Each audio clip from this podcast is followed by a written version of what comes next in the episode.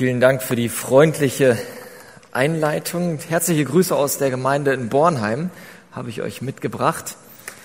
Und ähm, Marvel hast du erwähnt. Ich habe letzte Woche das hier geschenkt bekommen von einer Person aus meiner Gemeinde. Die Person war im Urlaub und sagte, das habe ich da spontan gesehen und habe an dich denken müssen und habe dir das mitgebracht. Uno, nur Uno ist ein Spiel, ja, spiele ich mal zwischendurch mit den Kindern.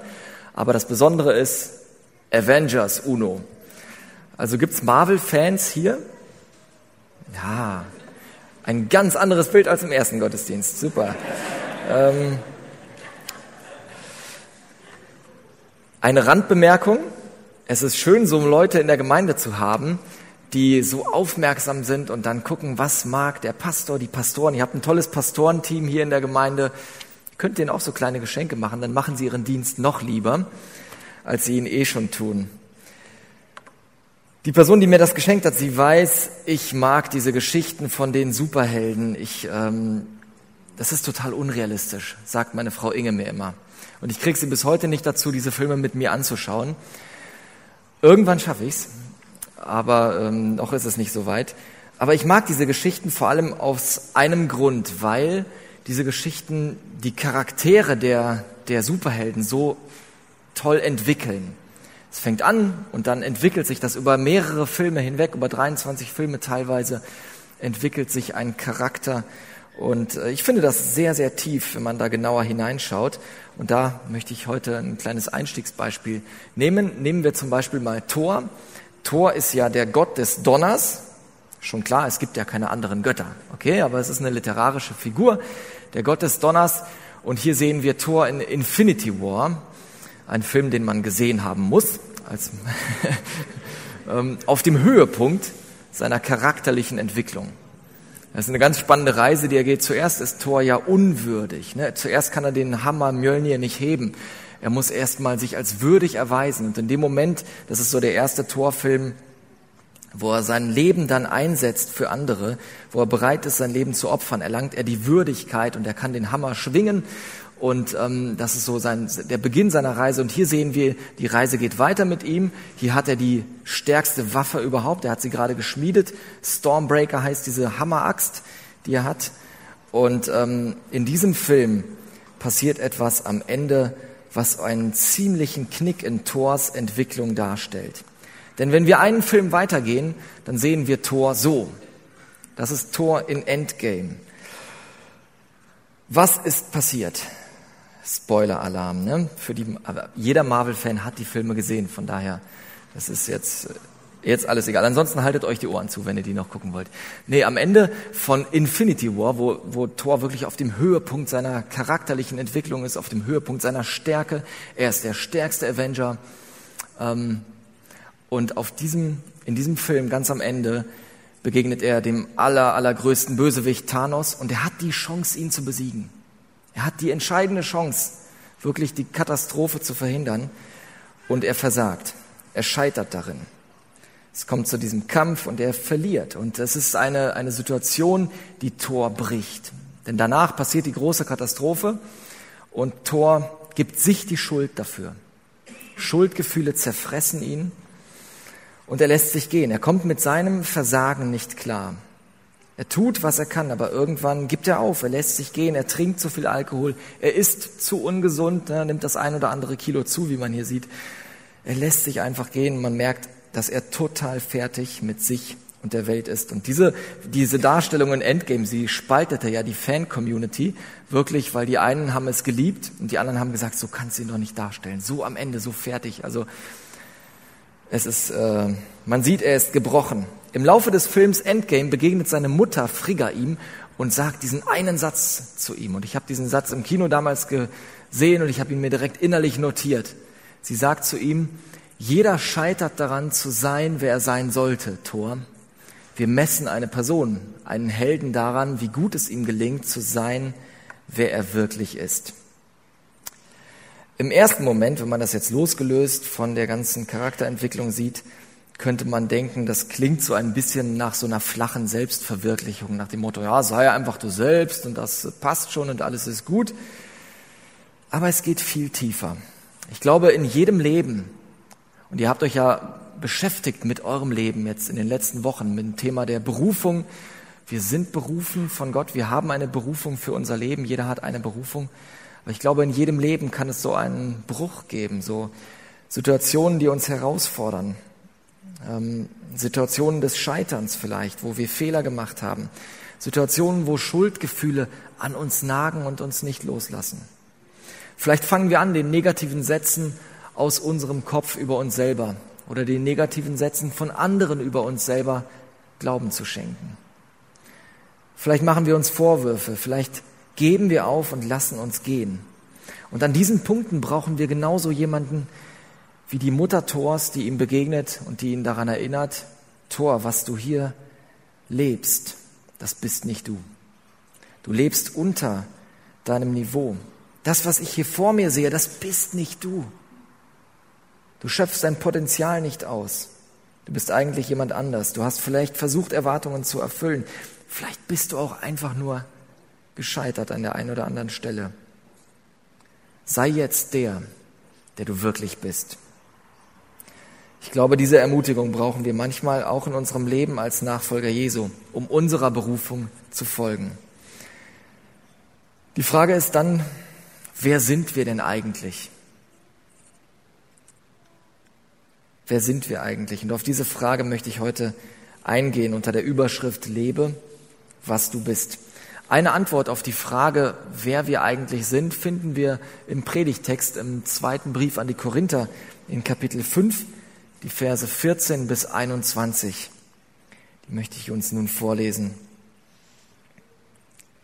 Denn die Liebe Christi drängt uns, da wir erkannt haben, dass einer für alle gestorben ist und so alle gestorben sind.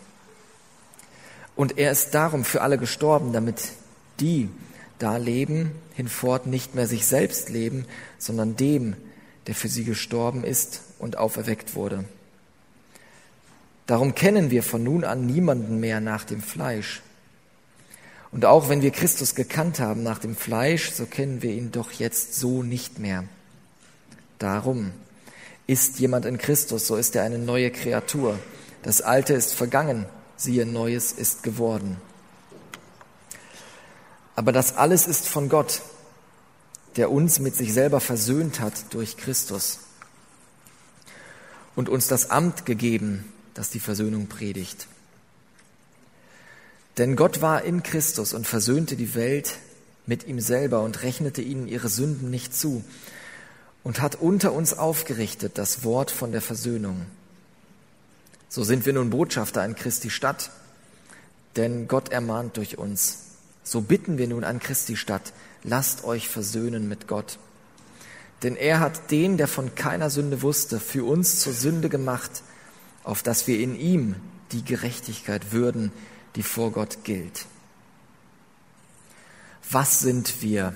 Wer sind wir als Nachfolger Jesu, als Menschen, die an Jesus Christus glauben. Drei Aspekte leuchten für mich in diesem Text hervor und auf die möchte ich eingehen. Versöhnt, erneuert und beauftragt. Wir sind versöhnt durch Gottes Tat in Christus. In Vers 14 beginnt Paulus diesen Abschnitt mit den Worten, denn die Liebe Christi drängt uns, da wir erkannt haben, dass einer für alle gestorben ist und so alle gestorben sind. Habt ihr das schon erkannt, dass ihr eigentlich gestorben seid? Ich meine, ihr seht lebendig aus, so relativ. Ähm, ich sehe, ich fühle mich auch lebendig, aber wir sind laut dieser Aussage schon gestorben. Die Liebe, Liebe Christi, sie drängt uns, weil wir das erkannt haben, sagt Paulus weil wir erkannt haben, dass einer gestorben ist und somit alle gestorben sind. Und sie kann so zusammengefasst werden, diese Liebe Christi, dass dieser eine für alle gestorben ist. Dieses Sterben Jesu, das durchzieht das ganze Leben von ihm. Er geht seinen Weg von seiner Berufung an bis zum Kreuz, bis zu seinem Tod am Kreuz, ganz bewusst. Es war kein Unfall, es war kein Versehen, es ist nicht eine Situation, die aus den Fugen geraten ist. Wie ist das zu verstehen, dass einer starb und somit alle gestorben sind? Der Hintergrund ist der, was einer in seinem Amt mit Vollmacht für andere tut, das gilt dann auch für sie, als hätten sie es selbst getan. Ein Beispiel, wenn ein Klassensprecher oder ein beauftragter Schüler sich für die Klasse bei dem Lehrer entschuldigt, weil die Klasse vielleicht irgendwie Blödsinn gemacht hat als ganze Klasse, wenn der, wenn der Klassensprecher oder der beauftragte Schüler sich dann entschuldigt, dann gilt das so, als hätte sich die ganze Klasse beim Lehrer entschuldigt. Es entschuldigt sich nicht jeder Einzelne, sondern es macht der, der das Amt dafür trägt. Oder wenn ein Präsident eines Staates für sein Land Frieden mit einem anderen Land schließt, dann ist der Krieg für alle beendet, weil der Amtsträger, der Bevollmächtigte, den Frieden erwirkt hat. Und der gilt dann für alle Bürger des Landes. Sie haben es nicht selber getan. Das, was hier steht, ist enorm wichtig. Jesus starb nicht als einer von vielen, sondern hier starb der eine, der Unvergleichliche, der Christus. Und Paulus fällt das klare Urteil, der eine starb für alle, also sind alle gestorben. Das ist nicht eine, eine Ansicht oder eine Meinung, ähm, ein geistvoller Gedanke, den man irgendwie bewegen kann, sondern für ihn ist das ein festes Urteil, das eine besondere Tragweite hat, weil der Tod, um den es hier geht, der Tod Jesu, nicht einfach nur ein natürliches Sterben ist, nicht nur ein Mord ist, eine Hinrichtung, sondern es ist ein Gerichtstod. Im Tod Jesu wurde das unvermeidbare, das gerechte Todesurteil über die Sünde ausgesprochen und vollzogen. Das ist der Ernst von Golgatha. Hier wurde der Tod erlitten, nicht als der Zerfall des irdischen Lebens, sondern als Trennung von Gott. Und in diesem Sinne sind nun alle Gestorbene. Der Preis für die Sünde, er wurde bezahlt. Das Gericht ist vollzogen, Trennung ist überwunden, Versöhnung ist möglich. In Vers 19 heißt es später, denn Gott war in Christus und versöhnte die Welt mit ihm selber und rechnete ihnen ihre Sünden nicht zu. Gott war in Christus. Mit diesem einen Satz wird hier das gesamte Erlösungsgeschehen zusammengefasst. In und mit Christus handelt Gott. Der Sündlose wird zur Sünde gemacht. Er wird nicht zum Sünder, sondern er identifiziert sich so sehr mit uns, dass er unsere Sünde auf sich nimmt und sie trägt und den gerechten Preis dafür bezahlt. Hat jemand von euch mal erlebt, dass eine Rechnung ganz überraschend übernommen wurde? Von irgendjemand anderem. Mir ist das schon öfter mal passiert, dass ich essen gewesen bin oder etwas trinken gegangen bin und dann die andere Person gesagt hat, ich lade dich ein, ich übernehme das für dich. Mir ist das immer etwas unangenehm. Ich möchte ja für meine Kosten, die ich verursacht habe, gerade stehen. Ich möchte das übernehmen. Es fällt mir nicht leicht, mich beschenken zu lassen. Und wenn mir das passiert, dann ist das immer so etwas, was mir im Hinterkopf bleibt und das mir dann so eine Stimme einflüstert und sagt, also das musst du dir jetzt gut merken. An irgendeiner Stelle musst du das wieder ausgleichen. Du musst wieder die Waagschale äh, ins Gleichgewicht bringen. Die Person hat dich eingeladen und jetzt merk dir das und nächstes Mal lädst du sie ein. Aber dann ist es ja kein Geschenk, oder? Ich versuche das im Hinterkopf zu behalten und ich versuche es auszugleichen. Habt ihr schon mal in einem Restaurant gegessen, das so etwas eine, eine gehobenere Qualität hat. Ähm, wenn man in so teureren Restaurants ist, dann ist es oft so, ich habe das einmal erlebt, dass ähm, man, dass der Kellner dann nicht kommt und sagt, hier 35 Euro bitte, sondern man bekommt dann so eine, ja, ein, ein, kein Buch, aber eine schwarze Mappe, so ein kleines Heftchen und die Mappe wird einem einfach so gereicht und man nimmt diese schwarze Mappe und dann ist da die Rechnung drin. Ja, und dann kann man das ganz dezent machen. Muss ja keiner mitbekommen, wie viel du da bezahlen musst. Oder die Person, die du einlädst, muss das nicht mitbekommen. Wie auch immer. Ähm, und dann guckst du an diese Mappe rein und denkst dir, oh, habe ich das alles gegessen? Ist das wirklich so viel gewesen? Ähm, ja. Ich glaube, die Rechnung, die wir als Menschen am Ende unseres Lebens von Gott bekommen, die ist so ähnlich wie diese Rechnung. Sie überrascht uns an mancher Stelle. Wir schlagen diese Rechnung auf, wenn Gott uns eine Rechnung gibt am Ende unseres Lebens und da steht alles drin, was unser Leben betrifft und dann wird da so manche Überraschung drin stehen und wir werden sagen, ey, ich bin doch kein schlechter Mensch, ich bin doch kein, ähm, ich habe mich doch immer bemüht, alles richtig zu machen. Wenn ich jetzt von mir ausgehe, könnte ich das sagen. Ich, ich versuche doch alles, alles gut zu machen, alles richtig zu machen. Und dann schlage ich die Gebote Gottes auf und lese darin, du sollst nicht morden. Und ich denke, hey, ich bin richtig gut, ich habe noch niemanden umgebracht. Heute stehe ich auch nicht in der Versuchung, jemanden umzubringen. Dann lese ich weiter und denke, es fängt ja viel früher an. Da, wo ich schon jemand, über jemanden schlecht denke, da, wo ich jemanden beschimpfe, vielleicht in Gedanken irgendwie denke, ach Mensch, wirklich ein Vollpfosten, ne? dann fängt das schon an. Das ist schon der Punkt, den die Bibel, wo die Bibel den Mord am Anfang sieht. Und ich denke, wow, das, ja, da habe ich dann so manche Punkte in meiner Rechnung drin. Ich könnte sagen, hey, ich bin ein super Typ, ich habe noch nie die Ehe gebrochen. Und dann lese ich, das fängt schon viel früher an mit dem begehrlichen Blick. Und so könnte ich alle Gebote durchgehen und den Anspruch Gottes an uns, und ich würde an so vielen Stellen feststellen, ich genüge diesem Anspruch nicht. Die Rechnung für mich fällt ziemlich hoch aus, auch wenn ich denke, ich versuche doch alles richtig zu machen. Sie ist am Ende so hoch, dass ich sie nicht bezahlen kann. Eine Sache tröstet mich darin, es ist eigentlich kein, kein, kein wirklicher Trost, aber ich bin damit nicht alleine. Ich glaube, jedem von uns wird es so gehen. Am Ende unseres Lebens bekommen wir eine Rechnung, die können wir nicht bezahlen. Egal wie sehr wir uns anstrengen, egal wie sehr wir versuchen, Dinge auszugleichen. Und das, was so überraschend ist, ist die frohe Botschaft, dass dann bei dieser Rechnung drunter steht, für dich bezahlt. Jesus hat es schon bezahlt. All das der Preis ist getragen. Und das darf ich dann dankbar annehmen. Das ist nichts, was ich dann irgendwie ausgleichen kann und sagen kann, na ja, dann ähm, nächstes Mal übernehme ich. Nee, das geht nicht. Ich kann es nur dankbar annehmen,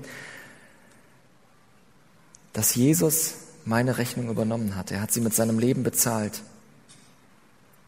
Und wenn ich das annehme, wenn ich mich versöhnen lasse mit Gott, dann werde ich erneuert. Das ist der zweite Aspekt, der hier so durchscheint durch diesen Text. Ich werde erneuert als neue Schöpfung. In Vers 15 heißt es, und er ist darum für alle gestorben, damit die da leben, hinfort nicht sich selbst leben, sondern dem, der für sie gestorben ist und auferweckt wurde. Eben waren wir bei den Toten, einer ist gestorben und alle sind gestorben, und jetzt werden die Lebenden angesprochen. Das Opfer Jesu reicht für alle aus. Aber nur wer diese Botschaft auch annimmt, wer auch Ja dazu sagt, für den wird sie wirksam. Der erfährt die Kraft, die darin verborgen ist. Wer diese Botschaft annimmt, der wird ein Lebender in einem ganz neuen Sinne. Er erfasst, dass er eigentlich den ewigen Tod verdient hätte, aber durch Jesus ewiges Leben, das echte Leben geschenkt bekommt. Und ein Leben, wenn wir das begreifen, ein Leben, das sich eigentlich einem anderen verdanke, das kann ich nicht weiterleben wie vorher. Dieses Leben kann sich nicht mehr selbst gehören, es kann nur dem gehören, der es erkauft hat. Deshalb sollen wir so leben, dass wir für ihn leben, nicht mehr für uns selbst, weil er für uns gestorben ist. Das neue Leben gehört ihm. Er, Christus, wird der neue Fokus in meinem Leben. Deshalb sagt Vers 16 dann diese etwas ähm, holprige Übersetzung, wenn man das so wörtlich nimmt. Darum kennen wir von nun an niemanden mehr nach dem Fleisch. Auch wenn wir Christus gekannt haben nach dem Fleisch, so kennen wir ihn jetzt nicht mehr so. Würden wir heute so nicht mehr sagen, jemanden nach dem Fleisch kennen. Ich würde auch nicht sagen, André, ich kenne dich nach dem Fleisch. Hört sich seltsam an und irreführend. Ähm, was ist damit gemeint? Dieses nach dem Fleisch bedeutet, da geht es um die Lebensweise des alten Menschen. Darum kennen wir niemanden mehr nach dem Fleisch. Wir beurteilen niemanden mehr, so wie wir es früher getan haben. Etwas hat sich verändert in unserem Leben. Früher haben wir Christus nach dem Fleisch gekannt. Wir haben ihn mit unseren weltlichen Maßstäben beurteilt. Vielleicht haben wir gedacht, er ist ein normaler Mensch, er ist ein guter Lehrer, ein Prophet. Jetzt kennen wir ihn so nicht mehr. Wir haben erkannt, dass er der Sohn Gottes ist. Das verändert alles. Ein neues Leben beginnt. Deshalb sagt Vers 17, ist jemand in Christus, so ist er eine neue Kreatur. Das Alte ist vergangen, Neues ist geworden. Und für das Wort Kreatur steht hier im Griechischen das Wort für Schöpfung. Wir sind eine neue Schöpfung. In Christus bist du eine neue Schöpfung. Da hat Gott etwas ganz Neues geschaffen durch seinen Geist. Die Anfechtung des neuen Lebens ist, dass der alte Mensch ja irgendwie immer noch da ist. Und der alte Mensch, die alte Lebensweise, sie versucht immer noch Einfluss zu gewinnen. Sie versucht immer noch Raum in meinem Herzen zu gewinnen. Aber das Entscheidende ist, sie bestimmt nicht mehr meine Identität. Sie bestimmt nicht, wer ich bin. Und das ist ein entscheidender Unterschied. Wir haben eine neue Identität erhalten. Neues ist geworden. Wir gehören zu Christus und seine Art soll in uns mehr und mehr Gestalt gewinnen. Aber wir leben noch in einer Zwischenzeit. Und es gibt, ähm, die Theologen nennen das die eschatologische Spannung. Das ist so dieses, sie sprechen von dem schon jetzt auf der einen Seite und dem noch nicht. Schon jetzt sind wir Kinder Gottes, aber wir sind noch nicht vollendet, wir sind noch nicht in der Herrlichkeit angekommen. Schon jetzt sind wir Bürger des Himmelreichs, aber wir sind noch nicht im Himmelreich vollendet. Wir leben noch in dieser Welt. Wir sind der Endlichkeit unterworfen. Und das ist die Spannung, in der wir leben, in der wir unsere Berufung leben müssen, in dieser Spannung. Und es ist für mich ähm, sehr spannend zu beobachten, dass das viele ja, Nachfolger Jesu, auch christliche Gemeinden oder Gruppierungen versuchen immer aufzulösen. Entweder in die eine Richtung oder in die andere Richtung. Entweder stellt man sich ganz da rein und sagt, also schon jetzt hast du alles, was Christus dir schenken will. Schon jetzt hast du alles. Du, du bist komplett geheilt, du musst es nur annehmen. Und wehe, du wirst trotzdem krank, dann hast du nicht genug geglaubt. Du hast es ja schon jetzt. Da ist viel dran, aber es ist nur eine Seite. Wir leben in der Spannung. Und die anderen lösen es zu der Seite auf und sagen, also noch nicht, also schön langsam. Nee, nee, nee. Also hier auf der Erde hast du nichts zu lachen. Hier ist nur Leid und Verfolgung. Und es ist, wenn du dich freust, dann ist das schon ein bisschen komisch. Freude ist nicht gern gesehen auf dieser Seite. Geh zum Lachen in den Keller. Da ist das in Ordnung, aber bitte nicht in der Öffentlichkeit als Christ. Und wir leben dazwischen. Wir haben so viel Grund, dankbar zu sein und so viel Grund, Freude zu erleben. Und wir haben so viel, was Christus uns schon jetzt und hier schenkt. Das Reich Gottes beginnt hier. Aber es zieht sich durch eine Spanne. Und dies ist unser Leben. Und hier leben wir unsere Berufung. Und eines Tages werden wir vollkommen vollendet sein. Und wir können diese Spannung nicht auflösen. Es gibt immer wieder Versuche, es in die eine oder andere Richtung. Man könnte sogar von Versuchungen sprechen, es in die eine oder andere Richtung aufzulösen. Aber wir müssen es aushalten, uns daran bewegen. Und wenn wir diese Spannung aushalten, dann wird deutlich, dass wir zu etwas berufen sind auf diesem Weg dahin, von dem schon jetzt zu dem noch nicht. Wir haben einen Auftrag in dieser Zwischenzeit. Und das wird auch deutlich in diesem Abschnitt. Der dritte Aspekt, der durchscheint. Wir sind beauftragt als Botschafter Christi. Bei diesem Gedanken am Ende des Abschnitts wird der Spannungsbogen vom Anfang wieder aufgenommen. Am Anfang standen die Worte, die Liebe Christi drängt uns. Und dann kam das mit dem, der eine ist gestorben und wir sind alle gestorben und wir sollen nun leben für ihn und so weiter. Aber hier wird deutlich, wozu drängt die Liebe uns, die Liebe Christi? Sie drängt uns, diese Botschaft weiterzugeben. Botschafter der Versöhnung zu sein. So heißt es in Vers 20, so sind wir nun Botschafter an Christi Stadt, denn Gott ermahnt durch uns. So bitten wir nun an Christi Stadt, lasst euch versöhnen mit Gott. Ich finde den, den, den Gedanken des Botschafters hier so bemerkenswert, dass ich darauf kurz eingehen möchte. Die Stellung eines Botschafters ist mit großer Verantwortung verbunden. Ähm, zum einen lässt sich beobachten, dass Botschafter auch im Ausland Bürger ihres Heimatlandes bleiben. Gewöhnlich verbringen die Botschafter ja ihr Leben unter Menschen, die eine andere Sprache sprechen, unter Menschen, die andere Traditionen haben, die eine andere Lebensweise haben, vielleicht ganz andere Werte, als man selbst hat. Und so verhält es sich auch mit uns als Christen. Wir leben in einer Welt, an deren Leben wir zwangsläufig teilnehmen. Wir leben in dieser Welt, wir müssen unsere Rechnungen bezahlen, wir müssen unsere Autos versichern, Wir müssen Geld verdienen für unser Leben und so weiter. Doch in allem, was wir tun, wissen wir, eigentlich sind wir schon Bürgerei, äh, Bürger des Himmelreichs. Und eigentlich Fremde in der Welt. Hebräer 13, Vers 14 drückt es so aus. Denn diese Welt ist nicht unsere Heimat. Wir erwarten unsere zukünftige Stadt erst im Himmel. Als Botschafter sind wir Bürger des Himmels. Wir leben in dieser Welt. Ein zweiter Aspekt ist, Botschafter sprechen für ihr Heimatland. Sie übermitteln Botschaften und Entscheidungen ihres Heimatlandes.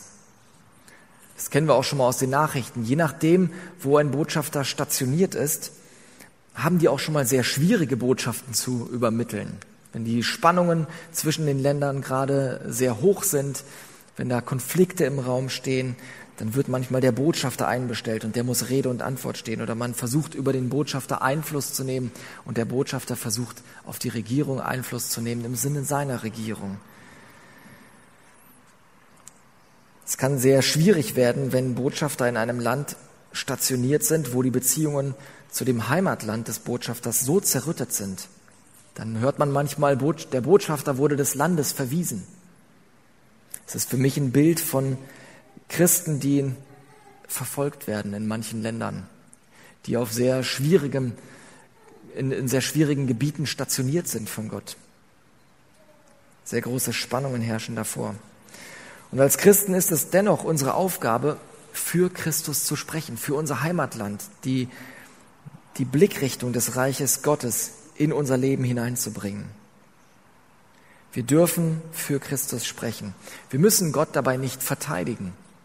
Gott hat nicht gesagt, ihr seid meine Anwälte, sondern er hat gesagt, ihr seid meine Zeugen. Wir dürfen berichten von dem, was Gott in unserem Leben getan hat, wie wir ihn erleben, wie er uns verändert, was er uns bedeutet. All diese Dinge sollen und dürfen wir einbringen in unser Lebensumfeld.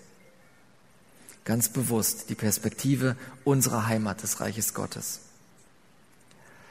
Botschafter bleiben Bürger ihres Heimatlandes. Sie sprechen für ihr Heimatland und sie vermitteln ein Bild ihres Heimatlandes. Als Vater habe ich einen Einfluss auf meine Kinder, egal ob ich es will oder nicht. Es kann ein guter Einfluss sein, es kann ein negativer Einfluss sein. Manchmal hoffe ich, dass der Gute überwiegt und dass äh, der Negative, vielleicht das, was ich dann falsch gemacht habe als Vater, nicht so stark ins Gewicht fällt. Aber ich habe einen Einfluss, ob ich will oder nicht. Und genauso haben wir als Christen einen Einfluss auf unser Umfeld, ob wir wollen oder nicht. Von dem, was wir sagen, von dem, was wir tun, wird ein Rückschluss gezogen auf unseren Glauben. Es wird ein Rückschluss, also an uns liegt es teilweise, ob die Menschen gut oder schlecht, ich sag mal, von der Kirche allgemein denken oder vom Glauben an Jesus denken. Ein Botschafter arbeitet nicht im Geheimen, bleibt nicht im Verborgenen wie ein Agent, sondern er ist ein offizieller Stellvertreter seiner Regierung. Deshalb gehört es zum Botschafter auch dazu, dass er versucht, einen guten Einfluss zu vermitteln. Ganz öffentlich. Das ist seine Aufgabe, die Anliegen seines Heimatlandes bekannt zu machen. Seine Aufgabe ist es, jedem, der zuhören will, so eingängig und so verständlich wie möglich das Anliegen seines Heimatlandes deutlich zu machen. Deswegen brauchen wir viel Feingefühl, um als Botschafter Christi in unserem Umfeld zu wirken. Aber neben dem Feingefühl, neben der, dem Gespür, wie wir die Botschaft Jesu weitergeben, ist die Botschaft noch viel wichtiger. Was ist die Botschaft, dessen Botschafter wir sind? Das wird sehr deutlich in diesem Abschnitt. Es ist dieser eine Satz, lasst euch versöhnen mit Gott. Nie ist im Neuen Testament die Rede davon, dass Gott versöhnt wird mit den Menschen, sondern es ist immer die Rede davon, dass die Menschen mit Gott versöhnt werden. Und das ist ein großer Unterschied. Es geht im Christentum nicht darum, einen zornigen Gott irgendwie zu besänftigen, ihm irgendwie Weihrauch entgegenzubringen, damit er nicht so wütend ist, sondern dieser Gott, um den es im Christentum geht, er hat bewiesen, wie sehr er uns liebt. Das gesamte Heilshandeln geht von ihm aus. Weil Gott die Welt so sehr liebt, weil er dich und mich so sehr liebt, ist er in diese Welt gekommen. In Jesus Christus. Gott war in Christus und versöhnte die Welt, die Menschen mit sich. Damit wird deutlich, das Heilshandeln geht von Gott aus. Nicht wir müssen einen zornigen Gott besänftigen. Gott liebt uns so sehr, dass er uns so weit entgegenkommt und dass er die Ursache für die Trennung eigenhändig aus der Welt schafft. Nicht Gott hat sich von uns abgewandt, sondern die Menschen, wir haben uns von ihm abgewandt, sind unsere eigenen Wege gegangen, haben die Beziehung zu Gott zerstört. Und die Botschaft Gottes ist nichts anderes als diese dringende Bitte eines liebenden Vaters, der seine verirrten Kinder sucht und der sie einlädt, komm nach Hause. Komm zu mir nach Hause. Im Griechischen steht diese Bitte hier im Passiv. Lasst euch versöhnen mit Gott. Nicht versöhnt euch mit Gott. Lass dich versöhnen. Lass es über dich ergehen. Nimm es an als Geschenk.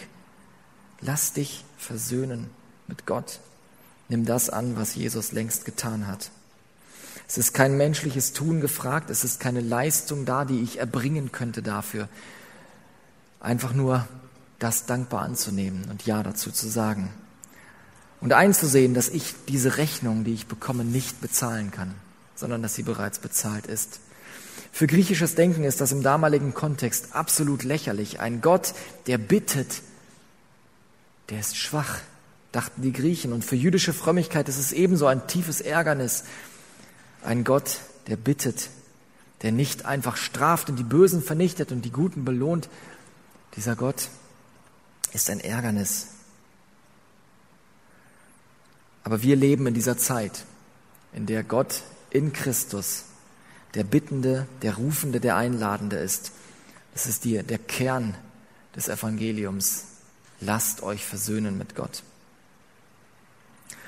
Als ich vor einigen Monaten über diesen Text predigte, in meiner Gemeinde kam nach der Predigt eine junge Frau zu mir und sie sagte, jetzt habe ich das verstanden.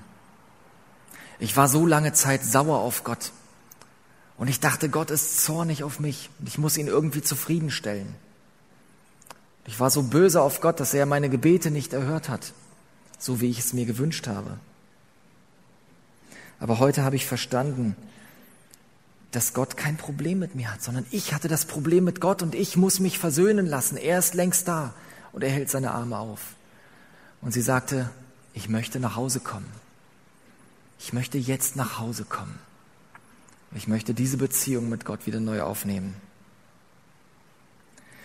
Vielleicht ist es heute Zeit für dich, nach Hause zu kommen. Wenn wir diese Botschaft annehmen und verinnerlichen, dann werden wir versöhnt und erneuert in unserer Identität. Wir dürfen als Botschafter diese beste Botschaft der Welt hinaustragen, in unsere Familien, auf unsere Arbeitsstelle, in unsere Straße, mitten hinein in unser Leben. Zum Schluss möchte ich dir also tatsächlich sagen, lebe, was du bist. Sei ganz du selbst. Lebe versöhnt mit Gott und Menschen, weil Gott dich mit sich versöhnt hat. Lebe als neue Schöpfung. Gib dem Heiligen Geist Raum in deinem Herzen, dich als erneuerter Mensch umzugestalten. Lebe als Botschafter der besten Botschaft der Welt in deiner Umgebung. Am Anfang habe ich dieses Zitat genannt. Jeder scheitert daran zu sein, wer er sein sollte. Wir messen eine Person, einen Helden daran, wie gut es ihm gelingt zu sein, wer er wirklich ist. Wie gut gelingt es dir, zu sein, wer du wirklich bist? Fest steht, aus eigener Kraft schaffen wir das nicht. Aber wir sind nicht alleine als Christen. Wir haben den Heiligen Geist in uns. Und es ist sein Werk, uns auf dieser Zwischenzeit von dem schon jetzt zu dem noch nicht zu begleiten, uns zu formen, uns zu helfen, in unserer Berufung zu leben, als Botschafter der Versöhnung. Vielleicht ist es für dich Zeit, heute nach Hause zu kommen. Du bist eingeladen, das in einem stillen Gebet einfach zum Ausdruck zu bringen während des nächsten Liedes. Amen.